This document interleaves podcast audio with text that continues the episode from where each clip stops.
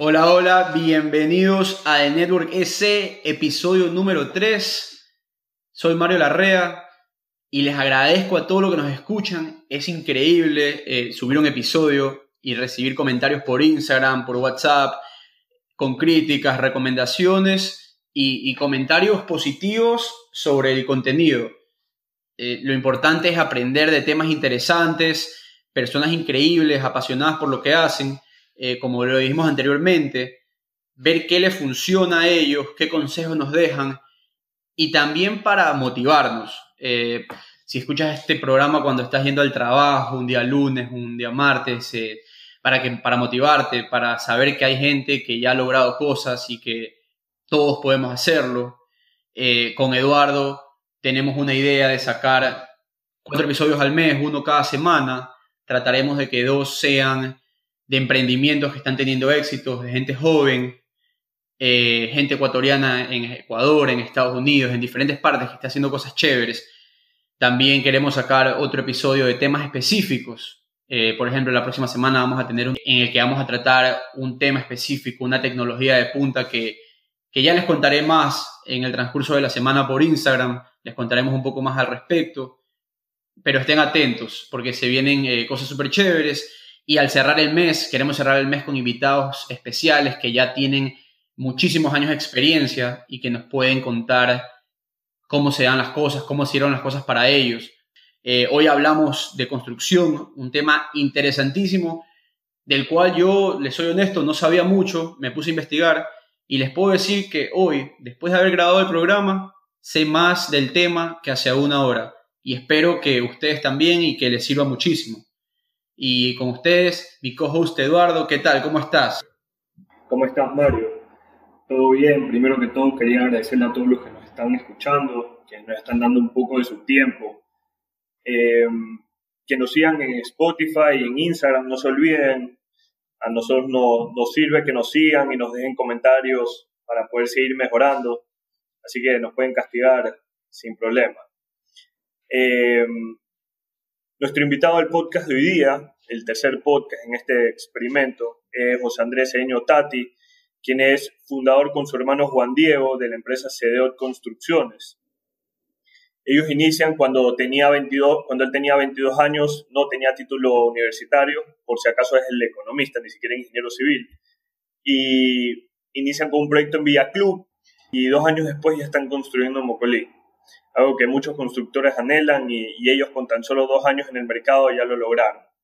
Todo eso se debe a su buen servicio, querer hacer algo diferente y entregar lo que los clientes quieren. Eh, con ustedes, José Andrés Cedeño Tati.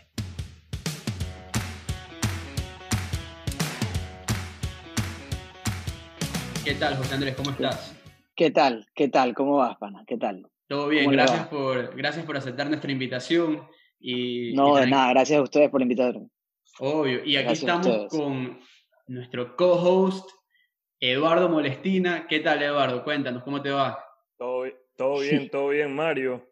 ¿Qué tal, José Andrés? Muchísimas gracias por tu tiempo. ¿Qué tal, pana? No, gracias a eh, ustedes por la invitación. Qué bueno tenerte aquí para que nos cuentes cómo, cómo empezó CDO, eh, todas las experiencias y logros que has conseguido, ya estás bien consolidado. Y sin más ni menos. Poco a poco, poco a poco. como todos, como todos. Poco a poco, pero firmes. Sí, bueno, sí, pues sí, mira, eh, eh, en el podcast de nosotros hemos implementado y queremos saber algo que le vamos a preguntar a todos, los a todos nuestros invitados y con esto empezamos. Quisiera que me digas qué es para ti la innovación y cómo la aplicas en tu, en tu vida, en tu día a día? La innovación, creo yo, es utilizar, eh, crear cosas, ¿no? Crear, ser, ser el pionero en, en, dar un valor agregado sobre un determinado producto o un servicio. A pesar de ser un servicio, puedes dar un valor agregado y, y ser diferente. Ser diferente a los demás y, y no, si no entras a competir, mejor no entres. Eso con es, algo diferente. Eso es totalmente verdad. Y, y, hacemos esta pregunta más que nada porque nos dimos, nos dimos cuenta que es súper subjetiva. Entonces quisiéramos escuchar de todos los, las personas a las que entrevistamos cuál es su opinión del tema, porque todos al final del día, si no innovamos, no estamos moviéndonos. Entonces, sí, eh, eh, opino igual, es, algo que si no estás haciéndolo, compites y si no, estás quedándote. Eh, claro, yo, no compitas. Correcto. Si, no, si, no, vas con algo diferente, mejor no compitas. Totalmente. cuando estábamos conversando con Eduardo sobre el tema, quizás para los que nos están escuchando y no conozcan, Eduardo tiene un background de trabajar en temas de construcción. yo no, yo no, entonces me puse a pensar qué quisiera yo saber de un tema de la construcción o de proyectos inmobiliarios, así como que básicamente. Y a lo que me di cuenta fue, como en el derecho hay abogados que quizás se especialicen en temas penales, en temas civiles, en temas familiares, en el tema de la construcción hay personas, arquitectos, ingenieros y gente en general involucrada en esto que unos dicen, ¿sabes qué? Yo, yo me dedico a construir carreteras, a construir puentes porque me apasiona dejarle esto a la comunidad para que sea más fácil para ellos llevar su vida, su día a día. Hay otros que dicen, me apasiona remodelar porque me gusta ver el antes y el después y el, y el potencial que tiene algo que no está siendo utilizado. ¿A ti qué te apasiona y por qué? Mira, primero que nada, eh, sí me gustaría decirle a, todos los que nos escuchan que yo no soy graduado de arquitectura, no soy ingeniero, yo soy un economista que construye, ¿ok? Este, mi carrera es, digamos, eh, universitaria, tuvo seis años de duración, tres universidades diferentes. La primera universidad eh, junto a Eduardo, que, te acuerdas, en 2012 empecé a estudiar. Entonces, que fue donde nos conocimos, brother. Entonces, eh, primero puntualizando eso, ¿no? Que eh, muy bien preguntas tú qué es lo que te apasiona. Lo que importa no es tanto eh, lo que tú inicialmente pudiste haber estudiado o cómo tú direccionaste lo que tú estudiaste para lo que realmente te apasiona. A mí realmente me gusta la construcción, pero nunca me interesó estudiar ingeniería civil ni arquitectura porque siento que el negocio de la construcción no se maneja a través de un arquitecto o un ingeniero, salvando, digamos, respetando cualquier opinión de, de cualquier profesional del ámbito, formar un buen equipo es lo que importa y crear una, una, una cultura dentro de una organización es lo que realmente creo yo te puede llevar a un next step en tu empresa. Eh, es lo que hemos hecho mi hermano y yo en CDOT. Eh, si bien es cierto, yo la empecé, pero fuimos realmente cofundadores porque él entró a los seis meses. Eh, yo creé la empresa, CDOT Constructora, y al término de seis meses él se unió conmigo, creyó en, en la idea y, y, hemos, hemos hecho una, un, bonito, una bonita empresa. Hemos tenido un crecimiento un saludo Para, para Juan Diego, año, para mi hermano Juan Diego, sí. Oye, y, claro que sí. Y, y ahorita que lo mencionas, eh, para las personas que te están escuchando, bueno, ya sabemos un poco de tu background, pero ¿qué deberían saber las personas que te escuchan? ¿Quién es José Andrés Cedeño y cómo inicia eh, CDO? Así rapidito. Eh. Como te decía, este, yo tuve una carrera universitaria muy larga debido a que, a que pues, realmente me estaba enfocando en la empresa. Esa es la, la realidad, no es que era tampoco era el mejor alumno, pero tampoco era el peor. te, pegaste el tour de la, te pegaste el tour de las, de las universidades, como le decimos aquí. Tres, tres universidades diferentes, porque realmente no sabía si estudiar economía, que fue lo que empecé. De ahí me fui a comercio exterior, aprendí dos años de comercio exterior y de ahí terminé siendo economista. Entonces, digamos, hice la mitad de una carrera y terminé la otra. Pero al final todo sirve, porque ibas aprendiendo, ibas pasando las clases. Correcto, ibas aprendiendo, ibas conociendo gente, que es lo más importante, y, y, siempre aprendes de algo, ¿no? Siempre aprendes algo de alguien. ¿Y por qué este, este ámbito en específico? ¿Cómo tú dices, sabes qué? Voy a tratar de poner una eh, constructora inmobiliaria. Eh, yo empecé trabajando en los bienes raíces, ya, que ese fue mi primer trabajo en una inmobiliaria de mi papá, en Cedeño Cabanilla. Y desde, desde ese momento a mí me gustaron eh, no, tanto el, negocio de bienes raíces como tal, sino eh, el hecho de la construcción. Me gustaba mucho la construcción, me gustaba mucho el, el, tema de entregarle casas a la gente, a, los clientes y que se sientan felices. Y yo veía muchas deficiencias en los constructores. por no mencionar a nadie, veía muchos, muchas cosas que se podían mejorar. Por no decir que lo hacían mal, lo hacían muy bien, pero veía cosas que se podían mejorar dando un valor agregado diferente, un, valor agregado y un giro en, el sector, en sentido que se, que se ofrece el servicio de la construcción, que es una casa. Entonces, eh, entonces lo que te decía es que eh, generar ciertos valores agregados en una construcción implica que el producto, que es una casa, ¿verdad? Principalmente Juan Diego y yo hacemos casas en CDOT, casas unifamiliares, no, no, somos, no hacemos todavía edificios, no hacemos nada que no sea vivienda unifamiliar para una sola familia. ¿ya?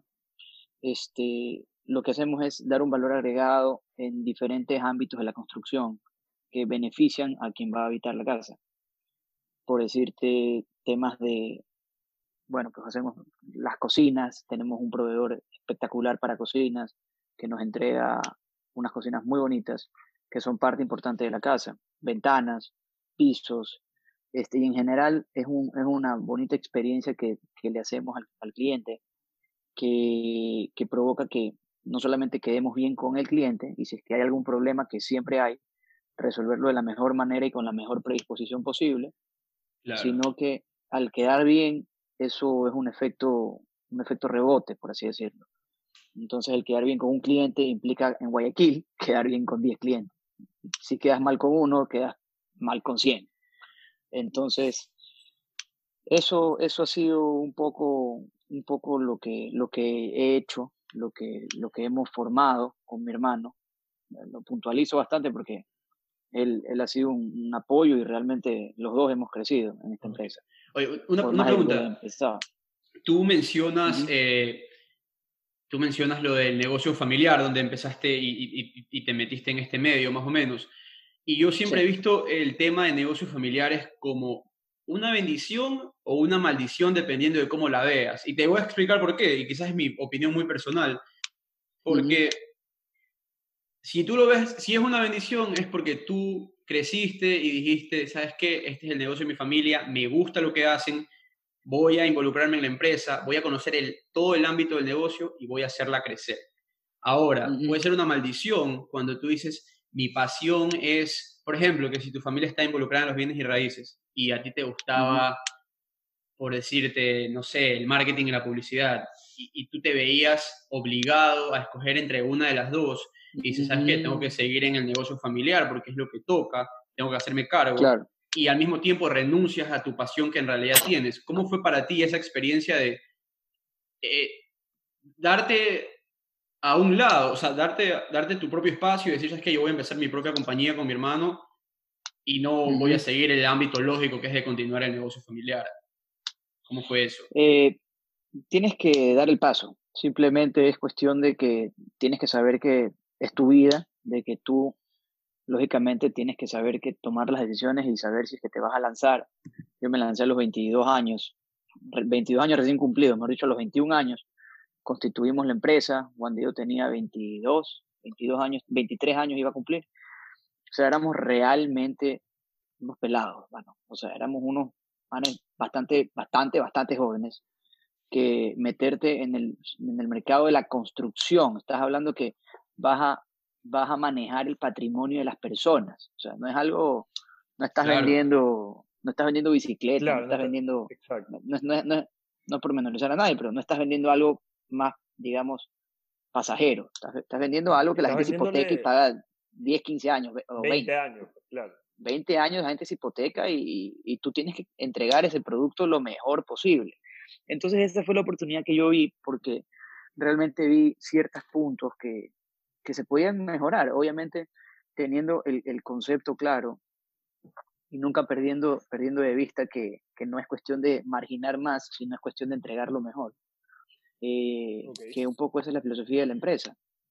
Y, y eso fue lo que, lo que provocó que, que yo tenga la idea bien clara y yo fui el primero en lanzarme y después Juan Diego me secundó en el sentido de que me apoyó con la idea de la empresa.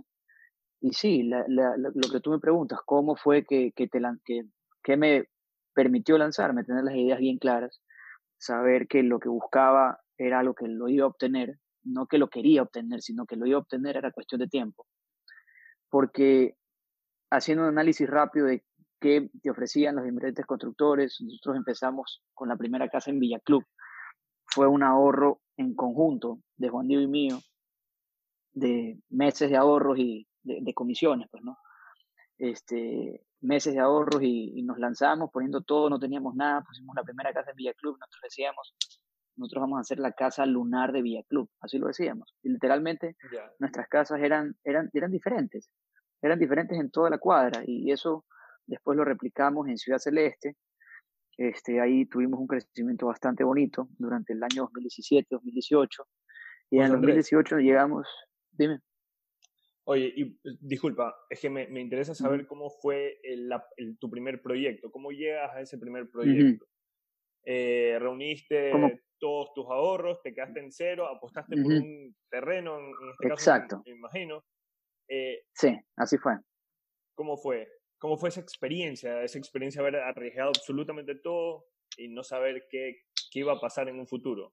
Y luego, ¿cómo se eh, resolvió?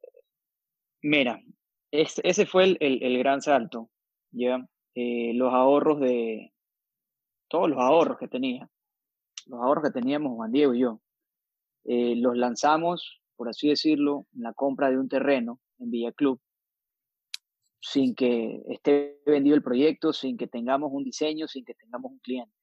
Cogimos, ya, ya, bueno, cogí, llamé al, al, que estaba vendiendo, me fui a dar una vuelta por Villa Club, me metí en una ciudadela hablando con el guardia, cogí, llamé, negocié el precio y lo compramos. Compramos un terreno en Villa Club de un día para otro. ¿Por qué decimos Villa Club? Porque es un mercado que eh, podía, podíamos ofrecer un, producto diferente y la gente lo iba a comprar. Claro, tú ya ibas con esta visión de, de, Exacto, de ser diferente. De ser diferente. Y, y, y, esto me lleva básicamente al punto que mencionaste antes, de innovar eh, lo conecto con lo, con lo que muchas veces se conoce, es que todo, la mayoría de cosas están creadas. Lo que tú tienes que hacer es mejorar lo que existe y así vas a innovar y crear un buen producto. Y eso es exactamente lo que tú has hecho y me parece interesantísimo. No, no, tienes, que ir a, no tienes que inventarle la quinta pata a la silla. O sea, ya está hecho, Exacto. mejóralo. Mejóralo. Esa, esa, es la, esa es la idea inicial de, de lo que se hizo. Es la idea de lo que, la filosofía de la empresa, que fue Simplemente iniciamos con eso, ser el lunar de Vía Club. Te lo digo así, eso es lo que decíamos Juan okay.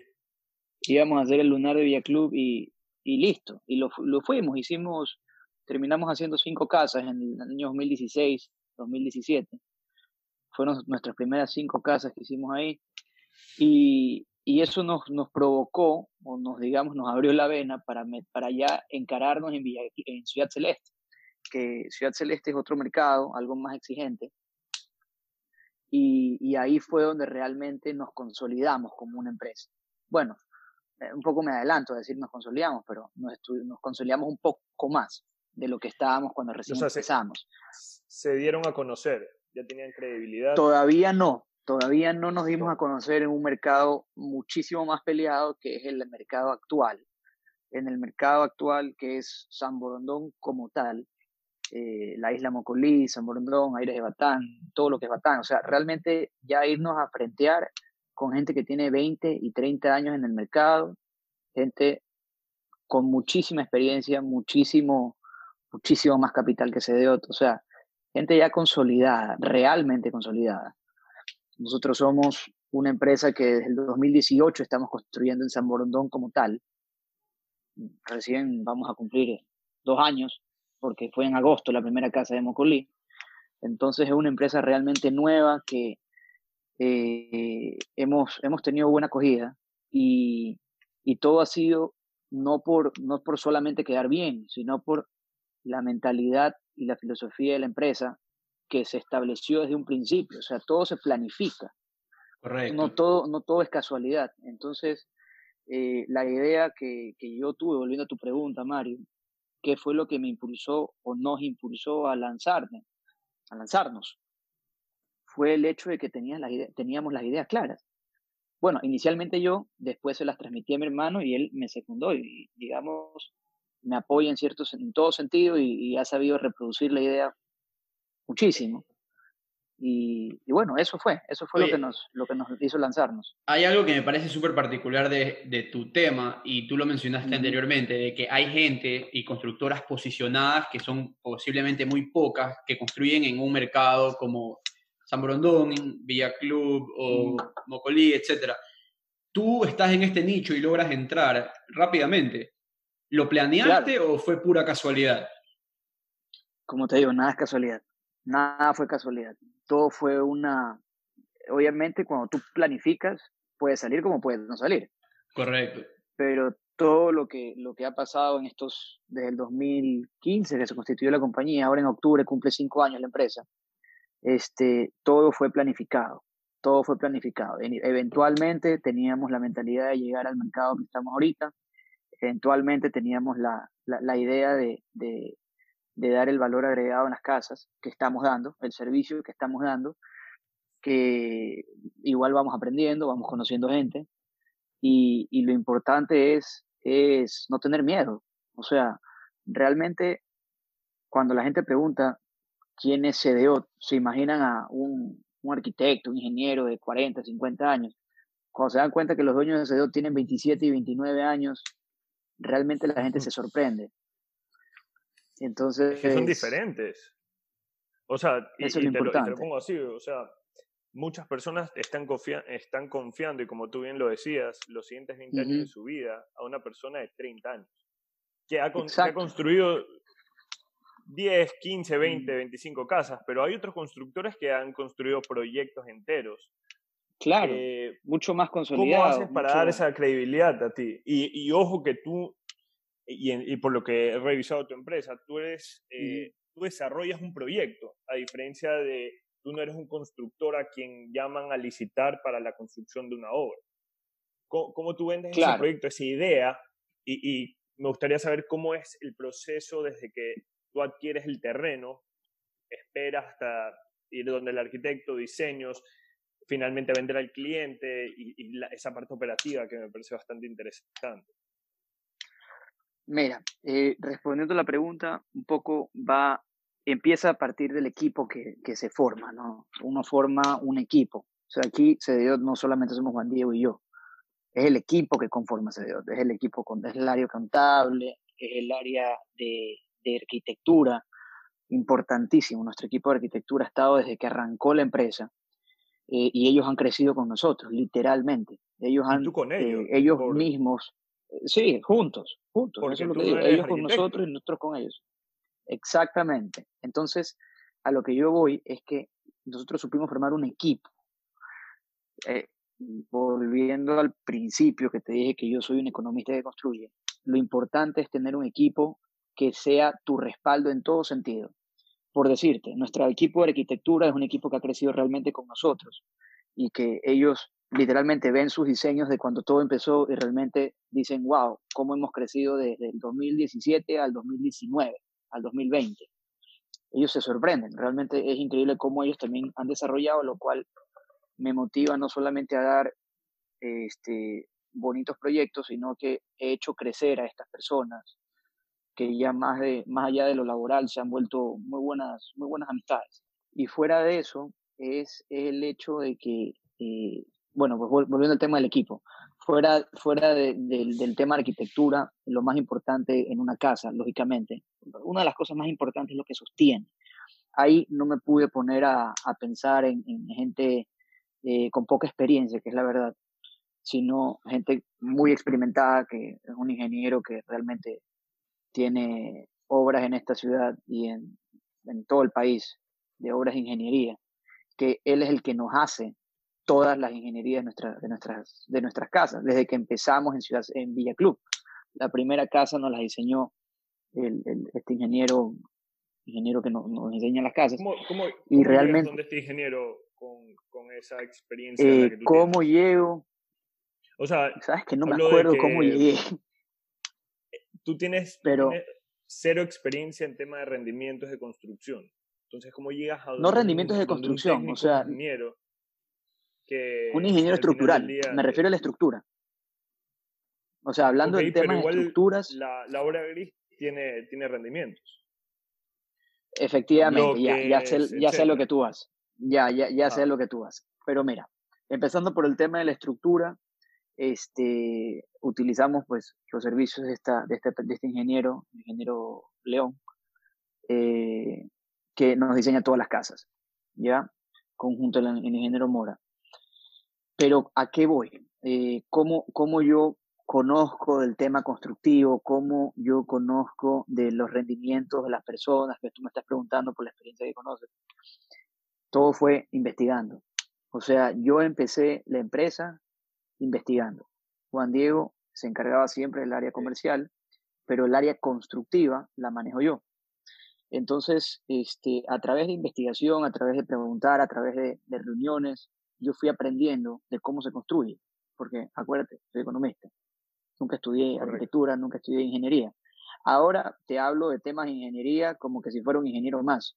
Realmente, en la práctica, te puedo conversar y te puedo tener una, una conversación de arquitectura y ingeniería eh, por, la, por la práctica, pues, ¿no? O sea, más que nada por la práctica, empíricamente. No te puedo refutar si tú eres ingeniero, pero puedo, puedo mantener una conversación y, la comprendo.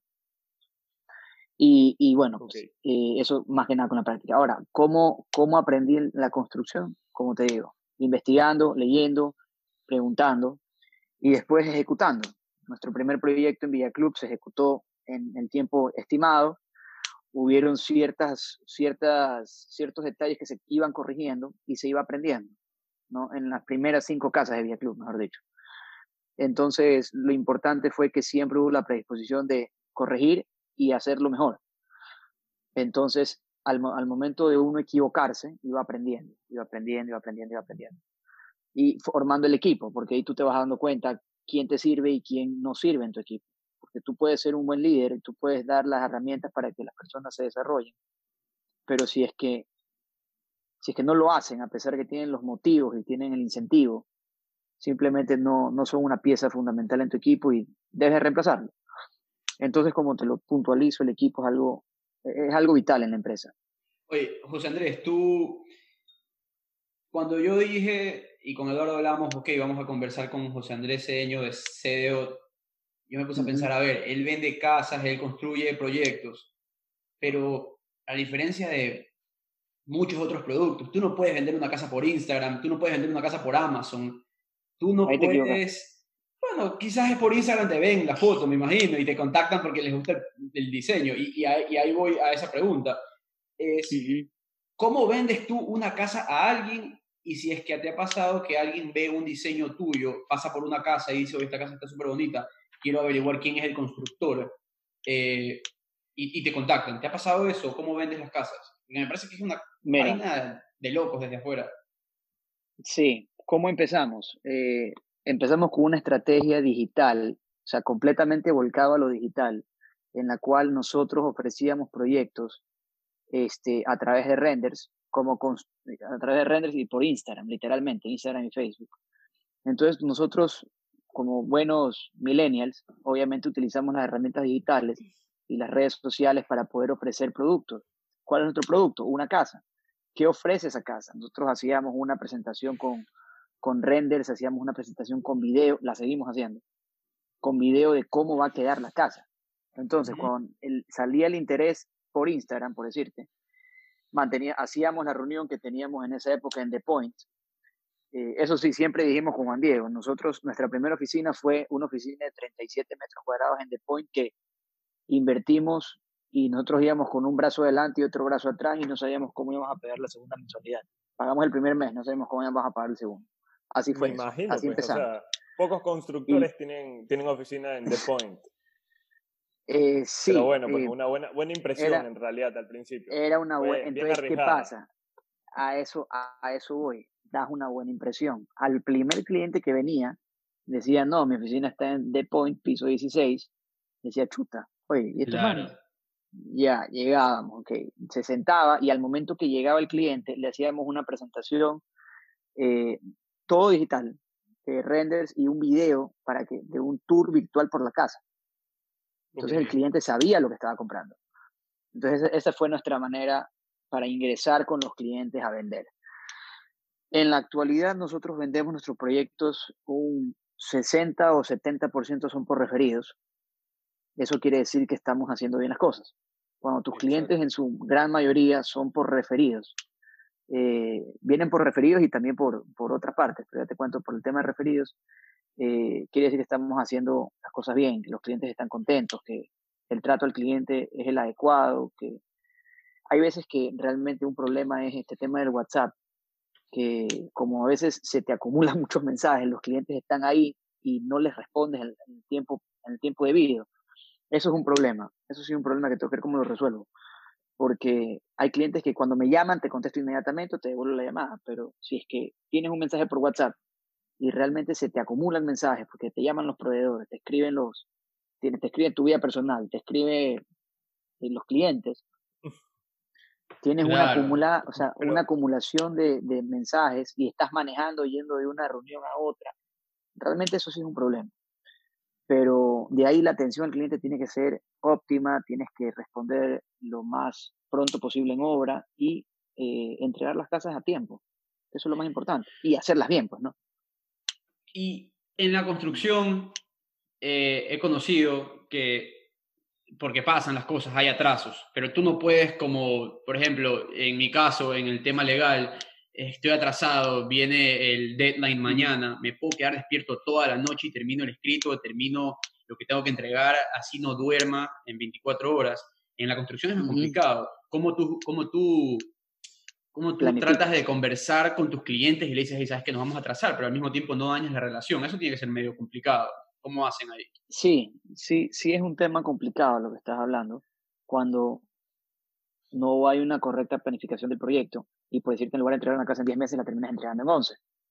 Eh, ahí lo que pasa es que tú tienes que, primero, ver cómo estás con el tiempo. Siempre tener un cronograma a la mano y ver cómo vas con el tiempo. Por decirte, estás en el mes, te dije, son 10 meses, estás en el mes 6 y tienes el avance de 5 meses, estás mal. Entonces, ¿qué es lo que tienes que ver? Tienes que comenzar a corregir y ganar un, ese mes que perdiste en los cuatro meses siguientes.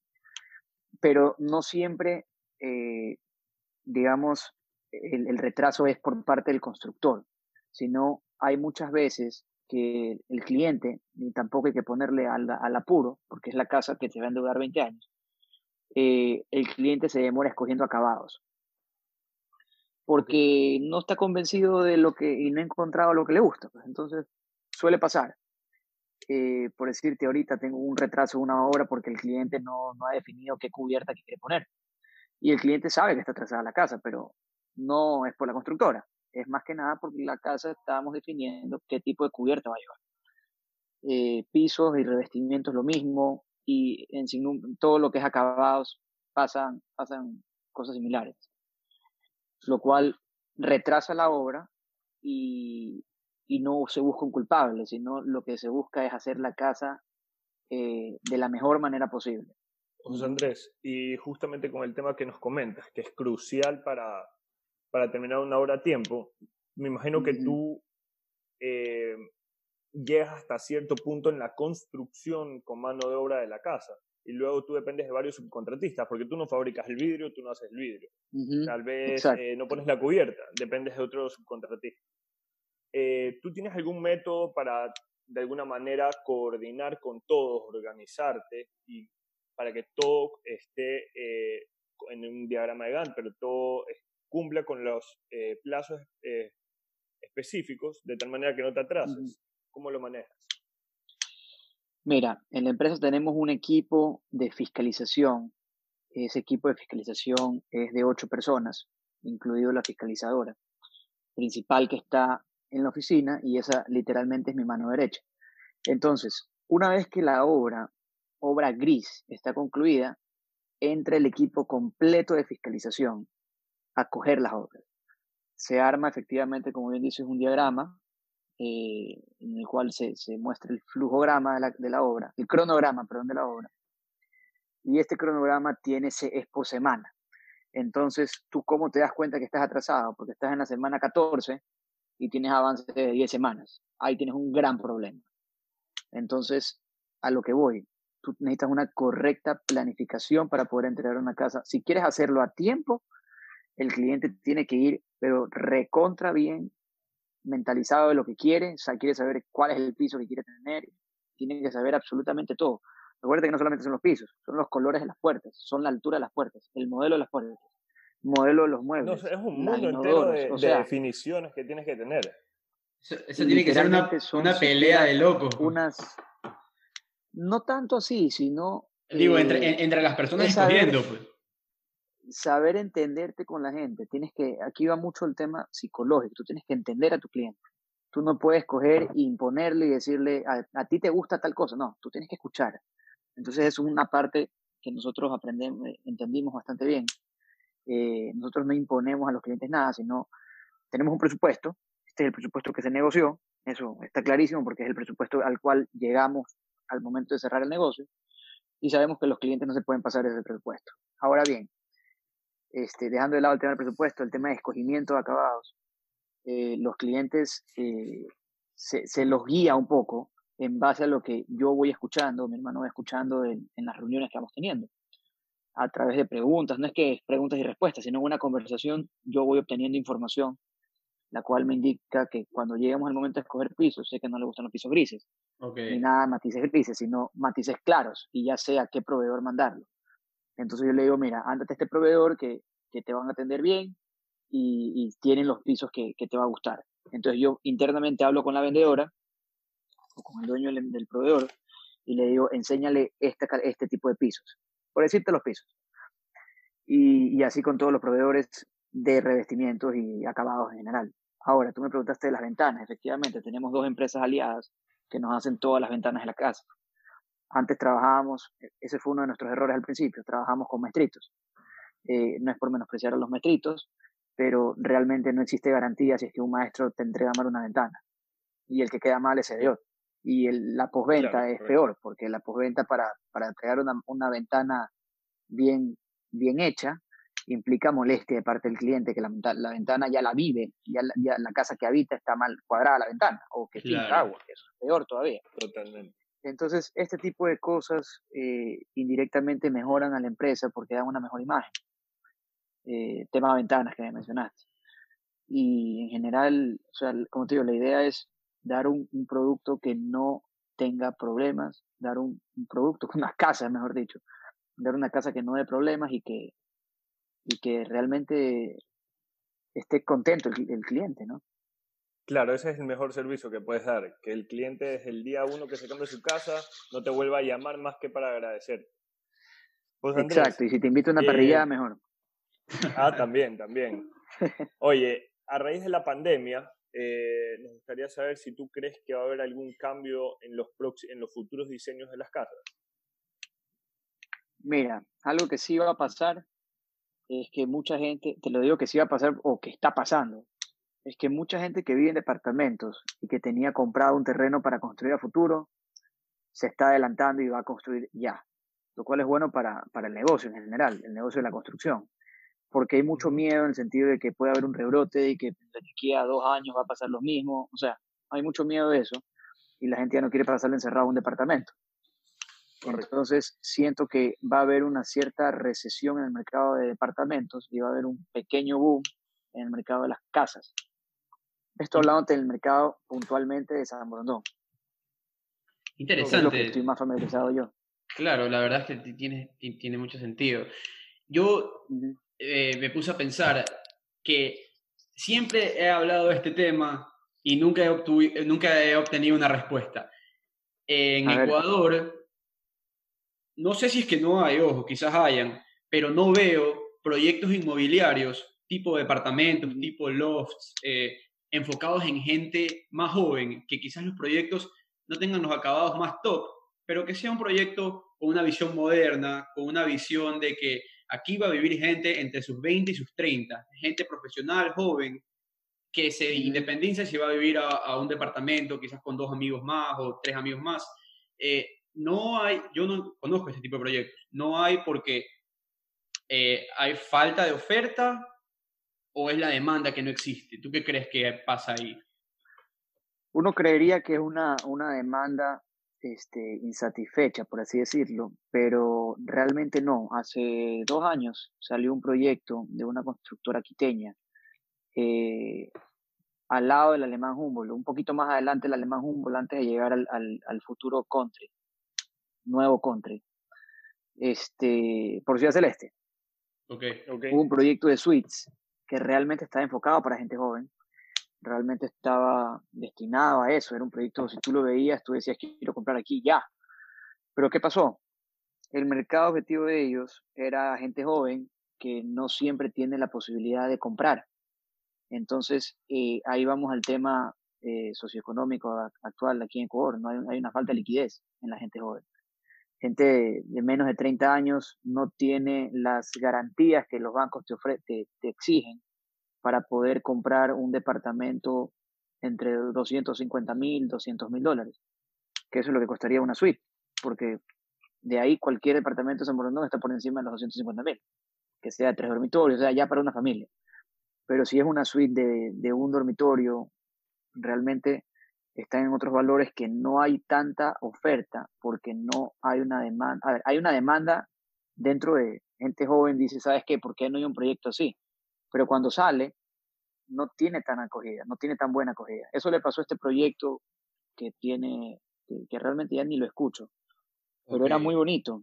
Yo vi, yo vi entre proyecto y, y seguramente no lo escucho porque no tuvo acogida y realmente no sé qué pasó. Claro, la idea es buena, el concepto es bueno, pero obviamente eh, hay, hay, trabas eh, de la vida real, temas económicos que, que, bueno, cambian las cosas. Quizás es algo también cultural que, que hay que ir cambiando poco a poco. Eh, es algo que con el tiempo, me imagino, se va a ir dando, la gente se va dando cuenta. Es que aquí los bancos te piden demasiada tasa de interés. va mucho por el, por el tema de poco plazo. las tasas de interés. Poco plazo, muchas garantías. Realmente es, un, es complicado. Tú te vas, a, te vas a Perú, no te vas muy lejos, vas a Perú y te prestan te prestan el 4% hipotecario. Y creo que en, en, Perú te adelantan, le adelantan la plata al constructor inmediatamente apenas haces la, el crédito. Y por eso... O sea, el constructor entra sin, sin el haber hecho ningún tipo de préstamo, entra con liquidez. Eh, eh, eso no es 100% cierto, pero lo he escuchado. Eh, no, sí, así funciona en verdad en, todo, en todos lados. Para, para que las personas no escuchen un poco este emprendimiento tuyo y realmente vean cómo has crecido. Quisiera saber desde que tú has empezado, cómo has crecido en eh, porcentualmente. No tiene que ser exacto, pero más o menos desde tu primera casa hasta donde estás ahorita. Desde la primera casa hasta ahorita. Tenemos 50 casas, entregadas. construido? Ok, desde que empezaste. ¿Cuál es la casa más cara que y seguimos construyendo. Eh, la casa más grande. Eh, más cara. En costo. En precio. en, precio, sí. En Blue Bay. 780. Okay. 780 mil dólares. Ok, ¿tú hiciste absolutamente toda la casa o, o, o, solamente hiciste obra gris y lo demás lo coordinaste? O sea, ella hasta esta obra gris.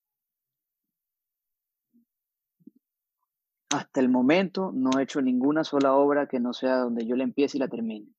Ah, todas las casas. Interesante. Todas las casas. ¿Tú crees que... Todas las casas las hemos hecho bien. ¿Cuáles son los nuevos perks que tú crees que van a venir en casas? Ahorita. ¿Cómo los nuevos perks? ¿A qué te refieres? Eh, temas de domótica, automatización que se escuchan ahorita eh, eh, actualmente. Ah, bueno.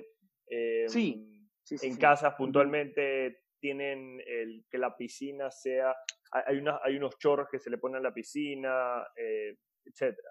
¿Cuáles son como que los mejores Sí, o sea, mira, eh, justamente esta casa de Blue Bay tiene million perks, o sea, tiene domótica, tiene un pocotón de vainas que hace que la, y en acabados también, tiene que, que hace que la casa realmente fuera de lo que se le vendió al cliente tenga un valor adicional cuando ya recibe la casa que también es como una especie de buen negocio para el cliente, porque si es que el día de mañana, no quiero, no quiero decir que pase, pero si el día de mañana la quieren vender o la quieren hipotecar, porque si es que la alcanza a pagar al contado, pues no, que muy raramente es, pero en un flujo hay veces que la gente lo hace, este, las pueden hipotecar y el banco se las avalúa más de lo que yo las vendí, porque las casas quedan, eh, están muy bien ubicadas, más allá de los acabados, más allá de, de cómo le terminé la casa, eh, las casas son grandes, pues, ¿no? Entonces, realmente eso lo valoriza el cliente final lo valoriza el banco y lo valoriza un cliente, una tercera persona que puede ser el cliente de tu cliente, de mi cliente en este caso. En el caso que esa persona venda la casa. Pero los perks que tú dices, efectivamente la domótica es algo que está muy, está entrando bastante. ¿Qué es la domótica? Disculpen aquí la pregunta automatizar, en el tema. automatizar la casa. O sea, por decirte, eh, no sé si has escuchado el Internet de las Cosas. Ya está mucho, eh, muy, muy de moda en Estados Unidos el Internet de las Cosas. Entonces, tú puedes, digamos, entrar a tu cocina y decirle a tu microondas que caliente a las 3 de la tarde tu comida que va a estar puesta ahí. O sea, que la refrigeradora se apague desde la 1 de la mañana hasta las 4 de la mañana, que el aire acondicionado se ponga a tal temperatura a partir de las 2 de la mañana. O sea, todo eso de ahí se maneja en, en una, a través de un rack ya una central, por así decirlo, una computadora, que todo lo programa en la casa y todo lo conectas a través de Alexa para que tú puedas usar comandos de voz. realmente es un mundo, es un mundo súper super chévere que he ido aprendiendo porque realmente no, yo no soy ingeniero en sistemas, pero un poco puedo ir aprendiendo poco a poco de los proveedores que tengo. Hay gente que se especializa en esto, en estas tecnologías. Claro, o sea, yo no, yo no me encargo de hacer esto. Yo, yo al cliente le refiero gente especializada. Y hacemos un trabajo mancomunado entre la gente especializada y yo. Ok. Pero tú cuando vendes el, proyecto, ¿incluyes la domótica e incluyes estos perks que estamos conversando? ¿O lo, excluyes pero lo conversas? Oye, hay la posibilidad de... Lo, lo estamos analizando, lo estamos analizando con mi hermano para ver si es que eh, en los proyectos más adelante incluimos una domótica simple. Ya, automatizar eh, cortinas, automatizar luces. Sí, como un incentivo, un valor agregado, otro valor agregado más. Entonces, eh, digamos, ponerle, automatizar cortinas, automatizar luces en áreas en área social y automatizar el aire acondicionado central. Entonces, son cosas como que un incentivo o un valor agregado para que el negocio se dé. Pues, ¿no? Entonces, lo estamos, lo estamos analizando, estamos, digamos, negociando con el proveedor, de, que siempre recomendamos, eh, para ver si lo podemos incluir dentro de los costos digamos, y no se trepa el valor por metro cuadrado. No es que lo vamos a transferir al cliente, sino que, digamos, se lo asume con el afán de hacer el negocio. Si, si, hay gente, si hay gente que en este momento o antes ha estado dudando de ellos mismos y de sus capacidades de hacer algo, yo creo que con esta entrevista se van a dar cuenta que nada es imposible. o sea, por ejemplo, te hablo de mi caso personal, a veces recibo propuestas de casos que no he manejado nunca en mi vida y, y, me asusto, porque digo, ¿sabes qué? Quizás no lo tomo, quizás lo tomo con alguien más para no quedar mal, pero mira, tú siendo sincero arquitecto o ingeniero, has logrado eh, conseguir esto. Y, y, te pregunto, ¿qué ves para el futuro de CDO? ¿Qué, ¿Qué, qué, ves aquí a futuro para tu empresa? ¿A qué futuro? ¿5, 10, 15 años? ¿Cuánto? Háblame de lo, que, de lo que tú quieras. ¿Qué, ¿Qué, es lo que tú te vas a dormir y dices, vas a ver que voy a conseguir esto? Así como decías que te ibas a meter en este mercado y lo lograste, ¿qué, qué estás esperando ahora? ¿Cuál es el siguiente eh, gran paso? Mantener un, crecimiento eh, no puede ser igual de exponencial porque, digamos, hace dos años era un tamaño, ahorita tenemos otro tamaño y el crecimiento de los últimos tres años, digamos, dos, tres años, ha sido bastante, bastante, bastante alto. Que queremos seguir manteniendo crecimiento, pero no es sostenible un crecimiento tan alto, por así decirlo, porcentualmente. Eh, la idea es empezar a consolidarse como una empresa constructora de, casas, ¿verdad?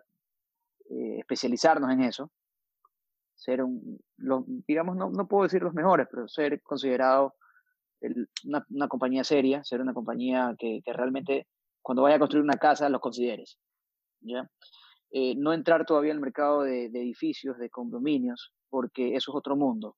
Okay. Que realmente entras, si entras, puedes entrar a competir, puedes, puedes librarla bien uno que otro proyecto, pero tú quieres destacar haciendo algo o quieres hacer negocio. Y la idea aquí no es hacer negocio simplemente, como negocio como tal, sino hay que destacar haciendo algo, ser, tratar de ser los mejores, tratar de mejorar todos los procesos y un poco crecer consolidando la empresa en la construcción que actualmente tenemos. Más adelante, pues ya se, ya se, ya se podrá ir planificando crecer. El siguiente, el siguiente paso, lógicamente, es condominios. Pero eso, eso se verá más adelante. No te puedo hablar que de aquí a los próximos cinco años vamos a, apuntar a hacer condominios. Estamos entrando en el mercado que queríamos entrar y, tenemos que consolidarlo. Súper interesante. Eh, Eduardo, no sé si tengas otra pregunta, pero tengo eh, dos más por mi lado con la que nos gusta siempre terminar. Y la primera es, dos libros que recomiendes, rapidito, sin decir mucho por qué, para que la gente eh, se interese y los, y los, lea. Y la otra, ¿qué le dirías a tu yo de hace cinco años? La primera, te puedo decir, eh, Sun Tzu, el arte de la guerra es muy bueno. Si sabes interpretarlo, si sabes interpretarlo, te vas a dar cuenta que te va a enseñar bastante. Y otro libro que te puedo, te puedo referir. Hay uno, es bastante comercial, Robert Kiyosaki, eh, Padre Rico, Padre Pobre, es bastante bueno. Es buenísimo. Te, enseña, te enseña mucho, mucho de, de cómo pensar en, en, inteligencia financiera.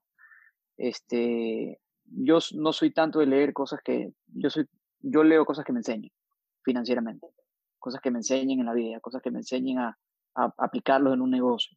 Yo no soy mucho de leer Paulo Coelho y ese tipo de cosas. Respeto a los que leen. Correcto. Eh, novelas, me parece muy bien. Este, pero yo no, yo no soy mucho de eso. Yo soy más de que hasta Netflix, yo veo cosas que me enseñan. Eh, a veces también veo series, pero digamos, por decirte, empecé a ver Billions, vi la primera temporada, me gustó bastante, la segunda temporada vi que era la misma vaina, no me estaba enseñando de más, era pura novela, me fui y me puse a ver otro tipo de cosas que sí me enseñan. O sea, todo el tiempo trato de estar aprendiendo, y es lo más importante, mantenerte en constante aprendizaje, creciendo. Afilando la sierra. Y, ese, es el punto, y ese es el punto de, del podcast. Eh, para la gente que nos escucha, se, se, van a ir dando cuenta de que vamos a ir entrevistando a personas de totalmente diferentes ámbitos. Porque, por ejemplo, yo la semana pasada no sabía de CrossFit en tema negocio, ahora lo sé, por el invitado que tuvimos, Mario Barone, un saludo. Y así eh, con Bala, que conversamos con él, un amigo de nosotros, Mario Valareso, me sé más o menos, ahora sé mucho, más, sé mucho más ahora de, de, lo que pasa en ese mundo de las agencias de publicidad, entonces es súper interesante. Y bueno, la última pregunta que te tenemos es, ¿qué le dirías a tu yo de hace cinco años? Mira, de hace cinco años cuando empecé la empresa. Eh, ¿Ves justamente? Ahí está. En este caso coincide. Ajá. Claro, coincide. Qué bien que te lanzaste. Bien. Qué buena. Eso es lo, único, porque en esa época lo dudaba y lo dudaba bastante. Qué bueno. Por eso digo, el que se quiera lanzar, el que tenga una idea y tenga una idea bien clara de lo que quiera hacer, que simplemente lo haga. y esto este, no vas a encontrar todas las respuestas al principio, lo vas a ir encontrando en el camino, pero lo importante es tener la actitud para resolver los problemas. Y esto justamente cuadra con lo que nos dijo nuestro invitado de la semana pasada, Mario Barone, que él dijo a su yo de hace cinco años le hubiera dicho comienza antes. Súper interesante. Eh, tuviste que bien que te lanzaste y, hay gente que va a escuchar y va a decir, ¿sabes qué? Sí, yo también tengo una buena idea, ¿por qué no lo hago? Debería hacerlo, si ellos pudieron, ¿por qué no? Claro, más que, más, que, más que, bueno, digamos, yo a los 21 años, ya cumpliendo 22, me lancé con una constructora. Eh, yo creo que, que fue el momento justo, no, no me arrepiento de haberlo hecho a esa edad, es más, lo hice bastante joven para hacer una constructora.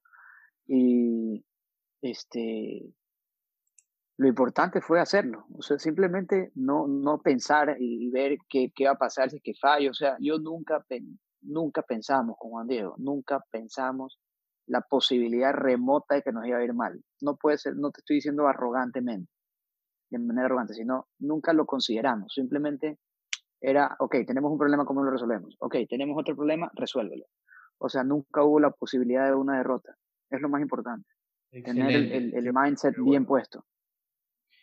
Y bueno, y muchas gracias por aceptar nuestra invitación. Eh, puedo, decir, puedo decir que sé más de construcción de lo que sabía antes de empezar esta entrevista.